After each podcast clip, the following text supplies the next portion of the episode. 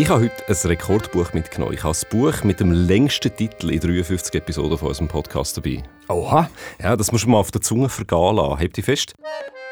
Wo der spitzeste Zahn der Karawanken in den Himmel hinauf fletscht. Geschrieben von der österreichischen Autorin Julia Joost. Ja, das, das ist adelang, aber im Fall, ich habe schon mal ein Buch gelesen, das ist mein persönlicher Rekord. Ähm, da habe ich mir gemerkt, das Buch von Raul Schrott, der Titel, der war «Eine Geschichte des Windes». Ähm, wie ist das gegangen? «Eine Geschichte des Windes» vom deutschen Kanonier, der erstmals die Welt umrundete und dann ein zweites und ein drittes Mal. So eine Seefahrergeschichte recht früh in die Neuzeit. Und da hat man ja so lange Titel mhm. gemacht. Ah, ja, jetzt bist du ein bisschen zerknirscht. Ja, ist ein bisschen schade. Aber es ist trotzdem immerhin von neuerer Zeit und auch als Roman beachtlich. Ja, und ist beeindruckend lang, also das sehe ich schon. Aber jetzt muss man geschwind helfen. Äh, Karawanken, das ist, äh, das ist glaube ich, eine Bergkette in Österreich, oder? Genau, das ist eine Gebirgskette, ein Grenzgebirge zwischen Österreich und Slowenien. Ähm, es ist grenzend an Kärnten in Österreich und das hat sowohl viel mit dem Buch zu tun, als auch mit der Autorin selber, mit der Julia Jost. Sie kommt nämlich aus Kärnten, aus der Region. Äh, dort muss es auch sehr schön sein und sie sagt, sie verbinde mit der Landschaft, mit der Berglandschaft vor allem etwas. Ich glaube, es ist ein sehr starkes Freiheitsgefühl und zwar aus dem Grund, dass wo ich aufgewachsen bin, meine Eltern haben immer gearbeitet und eigentlich gab es nie jemanden, der aufgepasst hätte, sondern die Vereinbarung war, wenn die Sonne untergeht, gibt es Abendessen und dann, dann, bitte sei zu Hause zu dieser Zeit, bevor die Sonne untergeht. Und, und an das hat man sich gehalten. Und, und man war eigentlich von der Schule, von der Grundschule nach Hause, Volksschule, wie man in Österreich sagt, nach Hause und hat dann, hat dann gespielt im Freien und, und mit dem Hund in, im Wald und, und man hat gemerkt, okay, jetzt meistens war der Hunger dann eh schon da, bevor die Sonne untergeht und dann wusste man, es wird Zeit, nach Hause zu gehen. Und das war ein riesengroßes Freiheitsgefühl. Ja, das tönt nach einer recht selbstbestimmten, unbeschwerten Kindheit. Auf dem Land übrigens, also Kärnten, das kenne ich, da bin ich auch schon gewesen, Klagenfurt, Wörthersee, das ist wunderschön mhm. dort Ja, und genau was der, der Punkt von der Freiheit, von dem Unbeschwerten, muss ich sagen, das hat mich ein bisschen erstaunt, was Julia Jost das erzählt hat, weil bei dem, was sie dann in ihrem Roman erzählt, ist das Freiheitsgefühl also schon nur die eine Seite. Also der Roman, der spielt auch in dieser Region. Es ist eine Erinnerungsgeschichte. Es ist erzählt aus der Sicht von einem elfjährigen Mädchen, so Mitte 90er Jahre. Und das, was eben der Gegenpol zu dem Freiheitsgefühl bildet, das ist die politische Situation zu Kärnten in dieser Zeit. Das ist eine Hochburg der Rechtskonservativen. An vielen Stellen sind auch immer noch so Schreckgespenster aus dem Dritten Reich umgegeistert. Man war sehr katholisch und diese Umgebung, die hat für das Kind in dem Buch auch etwas sehr Einengendes. Also du siehst, es ist schon eine zwiespältige Sache. Zwiespältig und tönt sehr interessant, spannend. Also ich bin gespannt darauf, wo uns jetzt die Geschichte überall anführt, wo der spitzeste Zahn der Karawanken in den Himmel hinauffletscht. Das ist wirklich ein langer Titel. Geschrieben hat der Roman Julia Jost und um das Buch geht es also jetzt in der Episode 53 von unserem Podcast Literaturclub 2 mit Buch. Mein Name ist Felix Münger. Und ich bin der Simon Lütold. Also Simon, du hast gesagt, es sei eine Erinnerungsgeschichte aus der Sicht von einem elfjährigen Mädchen erzählt. Was ist denn der Anlass? Also, dass Elfjährige, also das dunkelt mich jetzt noch früher, sich so anfängt mit der Vergangenheit auseinanderzusetzen. Also Memoiren schreiben mit Elfi. Mhm, so ist es. Also es ist mega früh und es liegt daran, dass die Familie gerade am Zügeln ist. Das Mädchen, das ist die Ich-Erzählerin in dem Roman, die hat keinen Namen und die ist aufgewachsen auf einem Hof zu Kärnten ein Hof mit einem Gasthaus. Das ist der sogenannte Gratschbacher Hof. Der Hof, der hat die Mutter von ihrer Familie geerbt. Der Vater ist ein Lastwagenhändler und weil er den Lastwagenhandel so ein bisschen mit Beziehungen zu korrupten Politikern relativ erfolgreich betreibt, sind die zu recht viel Geld gekommen. Die haben also einen rechten sozialen Aufstieg angelegt und beschließen jetzt, sie müssen jetzt weg aus, den, aus dieser bürgerlichen Umgebung und verkaufen den Hof. Also und nicht mehr standesgemäß. Nicht mehr standesgemäß, man wird jetzt bürgerlich, man zieht in die Stadt. und das Kind versteckt sich während dem Zügeln unter einem Möbellastwagen und erinnert sich jetzt eben an alles, was es in den Jahren vorher an dem Ort erlebt hat. Mit den anderen Kindern aus der Schule, mit dem bosnischen Nachbarsmädchen, wo Luca heißt und auch an all das, was es unter dem Stammtisch in dem Gasthaus so gehört hat auf verschiedenen Gesprächen. Aha, also das Mädchen probiert so quasi im das letzte Mal im geschützten Rahmen eben unter dem Lastwagen unten so den Ort ganz für sich allein zu haben. Genau, also für das Kind heißt natürlich Zügeln auch, dass es die Art von Freiheit, die Julia Jost ja vorher erzählt hat, auf dem Land eben verliert. Und da kommt schon auch jetzt das Gefühl von Engis erstmal richtig führen. Und dazu gibt es auch eine schöne Stelle im Buch. Muss man schnell hören. Als die Mutter mit mir schwanger war, drapierte sie ihr Brautkleid an einem Herbstabend über ihrem Schoß und flüsterte zu ihrem Bauch, Wenn du ein Mädchen wirst, vererbe ich dir mein Hochzeitskleid. Ich werde es nicht brauchen, denke ich. Vielleicht will es Luca haben, aber er nicht. Die Mutter ist deswegen unglücklich mit mir. Langsam versteht sie, dass ich niemals in ihre für mich geschneiderten Träume hineinpassen werde. Träume materialisiert in diesem Kleid.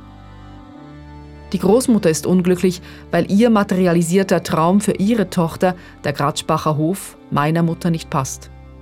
Und die Mutter meiner Stubenhof-Oma Lohne war unglücklich, weil die Oma das uneheliche Kind Emilia bekam, um das sie sich einige Jahre kümmern musste, während Lohne mit Luis im frisch bezogenen Stubenhof das Eheglück auskostete, wie sie gesagt haben soll. Ich bin auch unglücklich, mir passt gar nichts. Kein Kleid und auch nicht die Welt außerhalb des Gratschbacher Grunds, den wir mit dem heutigen Tag verlassen werden. Aha, also die namenlose Ich-Erzählerin ist da ziemlich verzweifelt. Das ist eher so ein bisschen auf der melancholischen Seite. Vielleicht auch eine Spur Trotz zu spüren mm. drin. Ist das so der Tenor, der Grundton von dem Buch? Also das Melancholische kommt schon immer wieder führen, aber ich glaube, ein Grundtenor ist es nicht. Also es ist ja trotz allem ein Kind, wo da erzählt oder wo mindestens vordergründig erzählt. Und darum ist es auch stellenweise sehr rasant, das Buch. Es springt so zwischen unterschiedlichen Erinnerungsfetzen hin und her. Ähm, da wird etwas dazu fantasiert, an einer anderen Stelle wird vielleicht etwas weggelassen. Und die Sachen, wo das Kind dann eben erzählt, das merkt man recht schnell, die sind ziemlich ungeheuerlich. Also konkret? Ja, zum, äh, zum Beispiel der erste Tote, der gibt es nach weniger als 30 Seiten im Buch. Das ist ein anderes Kind, ein Bub, es an einem Seil in, in einen Brunnenschacht runterlässt, weil ihnen beim Spielen ein Dolch in den Brunnen runtergefallen ist und der Bub soll den Dolch wieder unten raufholen. Dummerweise geht ihnen dann, rutscht ihnen ein Seil aus der Hand, der geht in den Brunnenschacht runter und wird von der Feuerwehr wieder aufgezogen, tot aufgespießt auf einen Dolch, wo drauf steht, Achtung, meine Ehre heißt Treue. Boah, das ist jetzt also schon, schon ziemlich deftig. Und dann der Spruch, meine Ehre heißt Treue, das ist doch einer von den grässlichen Nazisprüchen. Aber sag jetzt, also so ein Dolch, wie kommt denn der, wie kommt der in die Hände von dem Kind? Ja, es ist relativ schockierend, gell? Also ja. der Dolch, der kommt aus einer Familie vom, von einem Mitschüler von, von dieser Erzählerin. Die haben auch ein Gasthaus, sind eine Art Nachbar, also sind in der Nähe. Äh, in dem Gasthaus hängt auch voller Stolz, ein, äh, also in den 90er Jahren, ein grosser Ariernachweis, gerahmt in der Gaststube rein. Das ist so die Realität, wo man sich drin bewegt. Dort. Ah, also da bradelt noch so richtig die alte braune Suppe in dem Kärnten von den 1990er Jahren. Ja, das ist wirklich auffällig. Also in ganz vielen Episoden, wo sich die Erzählerin daran erinnert, erinnert, äh, spielt rechtsradikales Gedankengut und eben auch der Nationalsozialismus sehr eine grosse Rolle. Das fängt beim Stammtischgelaber an, es geht dann weiter bei einem verschrobenen Nachbarsbauer, über den findet man nämlich zum Beispiel heraus, dass er im Zweiten Weltkrieg bei den Partisanen war, dann in ein KZ hat müssen zu Österreich. Und es zieht sich auch in die eigene Familie von deren Erzählerin hinein, zum Beispiel ihr Großvater, der ist auch ein überzeugter Nazi und ihr eigener Vater empfindet immer noch in den 90er Jahren eine merkwürdige Art von Stolz, wo er auf einen Geburtstag äh, die alten Nazi-Kriegsabzeichen von seinem Vater überkommt. Also da geht es um die Vergangenheit von Österreich zur Zeit der Nazis nach dem Anschluss im sogenannten 1938. Das gibt ja bei unseren Nachbarn hier im Osten immer wieder ganz mhm. reden. Es gibt immer wieder viel Aufregung und Skandal. Aber wie ist denn das jetzt bei der Erzählerin? Ich meine, die ist Elfi, die kann sich ja die ganze Problematik überhaupt nicht vorstellen. Sie kann sie auch nicht reflektieren. Sie hat sie nicht miterlebt und sie ist doch auch ziemlich jung, dunkt mir. Also das tönt doch ein bisschen konstruiert. Ja, also es, es, ist natürlich ganz zentral in dem Buch und es hat eben, das ist eine zentrale Stelle davon, dass sie eben als Kind ist und dass sie mindestens, wie du sagst, einen Teil von dem, was sie beschreibt, gar nicht selber erlebt hat. Und sie kann das ja auch nicht auf die gleiche Art werten wie jemand Erwachsenes. Also Julia Jost hat mir im Gespräch auch gesagt, dass das Kind überhaupt klarkommt mit dem ganzen monströsen Umfeld, wo es sich drin bewegt, das hat viel damit zu tun, was das Mädchen für ein Mensch ist.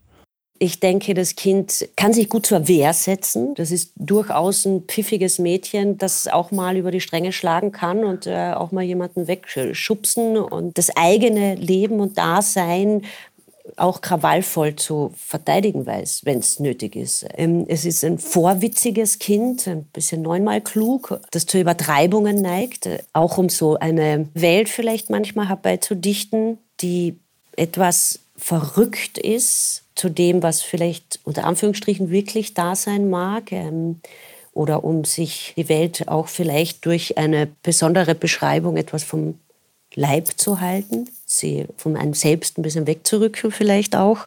Und es ist aber auch ein Mädchen, das, das recht neutral, würde ich sagen, auf die Welt blickt. Also es, es wertet eigentlich die Erwachsenen nicht unbedingt. Ja, das ist typisch Kind natürlich. Das ist auch ein Vorteil von der Perspektive. Also ich kenne das auch von meiner Tochter. Man weiß vielleicht nicht alles, aber man zimmert sich mit dem, wo man erfahrt, noch ein Weltbild zusammen. Mhm. Und das kann zum Teil eine ganz neue Perspektive auch geben auf Alltägliches. Offenbar passiert ja das genau in dem Roman mhm. und zeigt wahrscheinlich eben die Kärntner Realität aus einer Sicht, wo man dann auch neue Einsichten ermöglicht. Ja, finde ich schon. Mhm. Die Julia Jost, die hat mir ehrlich gesagt nur einem Namen noch etwas gesagt, wie sie vor ein paar Jahren mal beim Bachmann-Wettbewerb mitgemacht hat und dort dann auch einen Preis gewonnen hat. Laut Internet ist jetzt das Buch mit dem langen Titel ihren erster Roman. Sie ist selber, habe ich gelesen, in Kärnten aufgewachsen. Jetzt da auf dem Umschlag, du hast das Buch jetzt ja da angelegt, steht noch, sie sei 1982 geboren. Also wenn ich jetzt da nachrechne, die ist also ungefähr gleich alt wie die Erzählerin im Buch. Also erzählt sie da eigentlich einfach ihre eigene Geschichte? Im, ein Stück weit vielleicht schon, aber sicher nicht nur. Also ich habe schon das Gefühl, das würde jetzt recht viel zu kurz greifen, wenn man das sagen würde. Ich glaube jetzt auch nicht, dass das Buch in einem engeren Sinn Autofiktion ist oder so. Aber klar, also es gibt viel Bezüge äh, zu ihrem eigenen Leben und zu diesen Bezügen steht Julia Jost auch offen. Äh, Im Gespräch hat sie mir auch erzählt, sie trage den Stoff, wo sie da erzählt, schon seit ihrer Kindheit mit sich herum. Eigentlich seit ich Kärnten verlassen habe, würde ich sagen, mit 14. Denn der Grund, warum ich weg wollte aus dieser dörflichen Umgebung, aus einer Umgebung, die politisch gesehen stark nationalistisch und rechtsgeprägt ist, womit ich mich nicht identifizieren konnte und kann. Und das war eben auch ein Grund, warum ich in dieses verheißungsvolle, große, urbane äh, Wien wollte und, und eben Kärnten den Rücken zukehren. Und ich glaube, dass damals schon klar war, dass das die Geschichte ist, die ich erzählen möchte. Denn mein Aufwachsen Ende der 80er, Anfang der 90er Jahre, da hat sich ja der sogenannte Rechtspopulismus in Kärnten stark etabliert durch diese zentrale Figur Jörg Haider. Und ich würde schon sagen, Jörg Haider ist wahrscheinlich einer der ersten Rechtspopulisten oder sogenannten Rechtspopulisten gewesen. Und viel von dieser kärntnerischen Kultur und dem, was wir heute auch noch äh, an Erbe dieser ersten Populisten tragen, hat da seine Geburtsstunde. Und, und deswegen war für mich 2019, habe ich in Klagenfurt gelesen, ich habe kurz davor schon angefangen, erste Skizzen zu formulieren für diesen Roman. Und zu dieser Zeit war mir eben klar, das ist eigentlich, es gibt ein Wiedererstarken von rechtsgerichteter Kultur, von Nationalismen. Es gibt, das gab ja da eben auch schon die Identitären, es gab äh, ähm, die AfD in Deutschland, etc., etc., auch eine, ein Wiedererstarken der, der FPÖ in Österreich, neue Protagonisten mit, mit anderen Ideologien oder ähnlichen Ideologien, aber einer sehr scharfen äh, Rhetorik. Und ich dachte mir eben, ja, das ist eigentlich wichtig, diese Themen aus anderer Perspektive nochmal zu beschreiben, weil die die ganze Zeit brodeln, rumoren im Hintergrund. Ich kenne es eigentlich nicht anders. Ich kenne das nur so, dass das immer irgendwie mitschwingt in, in den Gesellschaften, aus denen ich komme. Ja, da kommt mir ein ganzen Haufen in den Sinn, wo ich jetzt da der Julia Jost zugelassen habe. Hier in den 90er, da bin ich in meinen 20er und der Jörg Haider, der Rechtspopulist, der hat dort mal enorm polarisiert. Also die einen haben in einem wirklich Demokratie findet überhaupt mhm. gesehen und andere, andere, für andere ist das ein Popstar gewesen. Und ich kann mich noch gut erinnern, das ist im Jahr 2000 gewesen, da ist dann seine Partei, die FPÖ, sogar in die Regierung mhm. gekommen und das hat international enorm Wellen geworfen. Es hat auch aus Brüssel, aus der EU Protest gehagelt. Man hat Österreich, muss ich das heute vorstellen, eine Zeit lang offiziell unter Beobachtung gestellt. Also der Vormarsch von der Rechtspopulisten, man ist sich da einfach noch nicht so gewöhnt gewesen, wie das vielleicht heute der Fall ist. Also wenn mhm. man da umschaut, ist es schon anders. Also Italien, äh, Giorgia Meloni, vorher der Silvio Berlusconi oder den Ungarn mit dem Viktor Orban. Das ist überall, ja. Ja, ja Polen ist lange Zeit von der äh, PiS-Partei äh, regiert gewesen, die sind jetzt weg, aber jetzt Frankreich, Marine Le Pen, wo immer wieder für Schlagzeilen mhm. sorgt und auch in der Schweiz, ich meine, ist mit der SVP eine europaskeptische und nationalkonservative Partei die stärkste Partei im Nationalrat. Ja, und zwar seit langem. Also wenn man jetzt zurück auf den Roman schaut von der Julia Jost, in dem Roman kommt ein Politiker vor, der ist ziemlich klar so als Typ Jörg Haider erkennbar und der leitet eben auch so einen raketenmäßigen politischen Aufstieg an. Also da kommt mir jetzt ein Roman in den Sinn, den ich auch mal gelesen habe und besprochen habe von einem anderen Österreicher, vom Doron Rabinowitsch, «Die Einstellung». Das Buch ist ein paar Jahre alt und das Buch handelt eben auch von einem Populist und zeigt eindringlich, wie so eine, eine fiktive Figur, so ein Typ äh, es schafft, im Publikum Sympathie zu gewinnen, sich zu inszenieren, mit Vereinfachung und auch mit einfach platten Lügen zu operieren. Mhm. Ja, das, das sind eindeutige so Parallelen, wo man jetzt eins zu eins auch bei dem Populist in der Julia Jost ihrem Buch sieht. Bei ihr ist es so, ähm, das ist schon jetzt klar in dem, in dem, an dem Ort in Kärnten ver, äh, versorgt, aber wie du sagst, oder die, die Art Politik, die hat natürlich an ganz vielen Orten Konjunktur und ich glaube, darum ist sie beim Schreiben auch gegangen. Ich denke, dass man diese Personen, diese Charaktere auch irgendwo in Alabama wahrscheinlich treffen kann oder ich weiß es nicht. Ähm, in einer französischen Provinz vielleicht auch. Ähm, also ich glaube, man, ja, über, also leider, bedauerlicherweise glaube ich, dass, dass es keine spezifisch kärntnerische Geschichte ist. Sonst hätte ich es nicht geschrieben. Das hätte ich nicht interessant genug gefunden, wenn es nicht etwas Universelles darin, wenn ich da nicht was Universelles drin sehen würde. Also die Figuren, die sind unter anderem Vorzeichen überall anzutreffen, sagt sie da. Also das macht eigentlich, würdest du sagen, Simon, der Roman auch für uns jetzt in der Schweiz lesenswert, obwohl es ein österreichischer Stoff ist. Total. Und das ist ja auch drum aktuell, weil das eben nicht nur in den 90er Jahren stattgefunden hat, sondern weil das immer noch ein Thema ist. Und was ich eben spannend finde an dem Buch, ist wirklich spezifisch der Blick von der Erzählerin als Kind auf diese Art Leute. Weil das lädt ja relativ viel Ambivalenzen zu. Sie hat vorher gesagt, sie wertet nicht. Und das ist etwas, was da dabei recht gut rauskommt. Die meisten von denen sind eben nicht nur gut oder nur böse. Und darum hat das wirklich mit allen Leuten zu tun, sagt Julia Jost. Eigentlich tragen wir alle selbst in uns etwas, das in Verhaltensweisen abrutschen kann, die eigentlich mit Menschlichkeit nicht mehr in eins zu bringen sind. Wir, wir kennen das ja, ne? wir, kennen, wir kennen die Geschichte, wir kennen die Kriege. Ähm, wenn ich meine Großelterngeneration anschaue, ist ein bisschen einfach zu sagen, dass, dass, dass das alles Monster waren.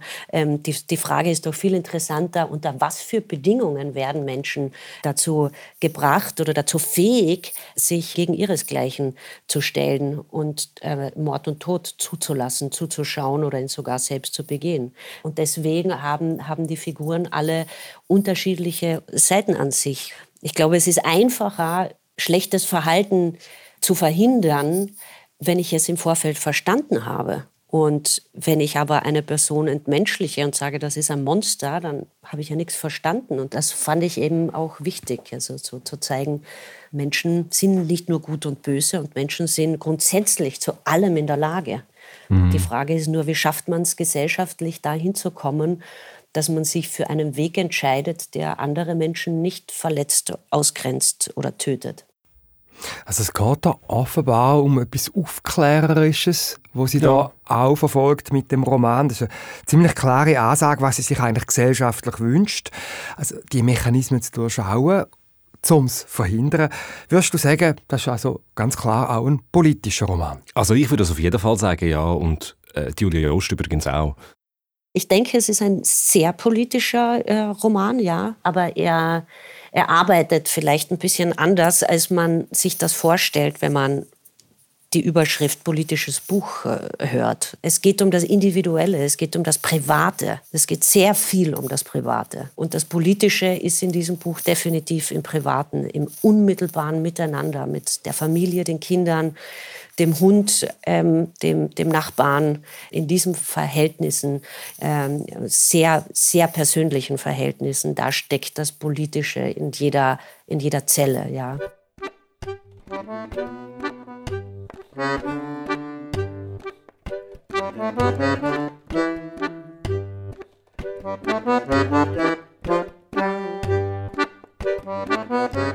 Es ist ja vielleicht dann auch ein bisschen durchschaubar. Also wie didaktisch ist denn der Roman? Ich meine, Literatur sollte ja nicht unbedingt eine pädagogische Absicht verfolgen.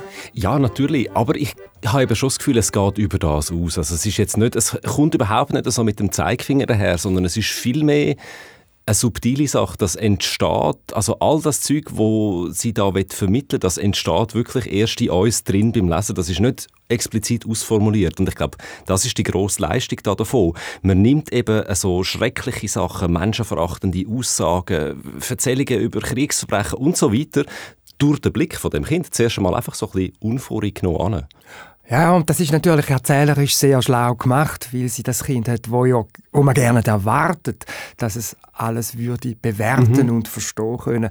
Und das gibt natürlich den unvoreingenommenen Blick aufs Private. Das ist schon ihre Versuchsanordnung, mhm. im Kleinen zu zeigen, wie aus der Familie heraus der Populismus, äh, die, die, die Rechtssuppe gedeihen kann. Was mich einfach noch wundern würde, die Kinderperspektive. Es ist ja äh, nicht ein, Kind, das das selber miterlebt hat, also die ganze Nazi-Vergangenheit. Verhebt das. Also, es kann ja dann auch ein bisschen aufgesetzt und naiv wirken, wenn da ein Kind, das eigentlich nicht so viel weiß auf das Mal von dem Dritten Reich erzählen ja, das ist schon ein guter Punkt. Aber ich finde eben, es verhebt trotzdem. Also aufgesetzt zum Beispiel habe ich es wirklich nie gefunden. Im Gegenteil. Also es ist so der Mix aus viel Tempo und äh, gleichzeitig, dass eben manchmal so fast beiläufig wahnsinnig schlimme Sachen erzählt werden, das hat mich sehr beeindruckt. Und das Zweite, was du ansprichst, dass die vielleicht doch Sachen weiß, was sie eigentlich gar nicht können wissen, das ist für mich Teil vom Clou von der Art, wie Julia Jost erzählt, weil man merkt beim Lesen nah dies nah genau an solchen Sachen, dass hinter dem Kind eben wahrscheinlich doch jemand Erwachsenes stehen muss, wo eigentlich das Kind, wo da erzählt, gerade vorzu am Erfinden ist. Und die Perspektive, dass diese Anlage, das hätte der Julia Jost selber beim Schreiben sehr viele Möglichkeiten offen lassen, hat sie erzählt die Möglichkeit von Heiterkeit und Bösartigkeit in einem, das, das schafft natürlich nur dieses, dieses Kind. Also es wäre literarisch auch, glaube ich, nicht interessant, wenn ein wertender Erwachsener diese Geschichte erzählen würde, wenn da immer gleich mitgeliefert würde, ähm, wie man darüber zu denken hat. Und das passiert natürlich bei einem Erwachsenen, erzähle ich, weil das eine ganz klare Haltung zu den Dingen hat. Und ein Kind kann keine klare Haltung zu bestimmten gesellschaftlichen Vorgängen haben. Also es kann keine Bewertung dieser Vorgänge geben. Und das braucht es aber, um, um das Groteske herausfiltern zu können an diesen Personen, deren Aussagen und deren Verhaltensweisen, weil das eben durch diesen naiven Blick ja wirklich grotesk wird. Und andererseits aber natürlich auch eine Heiterkeit, denn wie Sie sagen, die, die Stoffe, die in diesem Buch drinstecken, sind zum Teil wirklich, wirklich brutal. Und das könnte man aber mit einer anderen Erzählperspektive, würde man das gar nicht lesen können, weil das einfach zu viel wäre wahrscheinlich. Schön hat sie das gesagt. Also die Heiterkeit und Bösartigkeit, die ermöglichen es, wenn man es miteinander denkt, mhm. die Groteske zu erzeugen und dann die Realität zu durchschauen.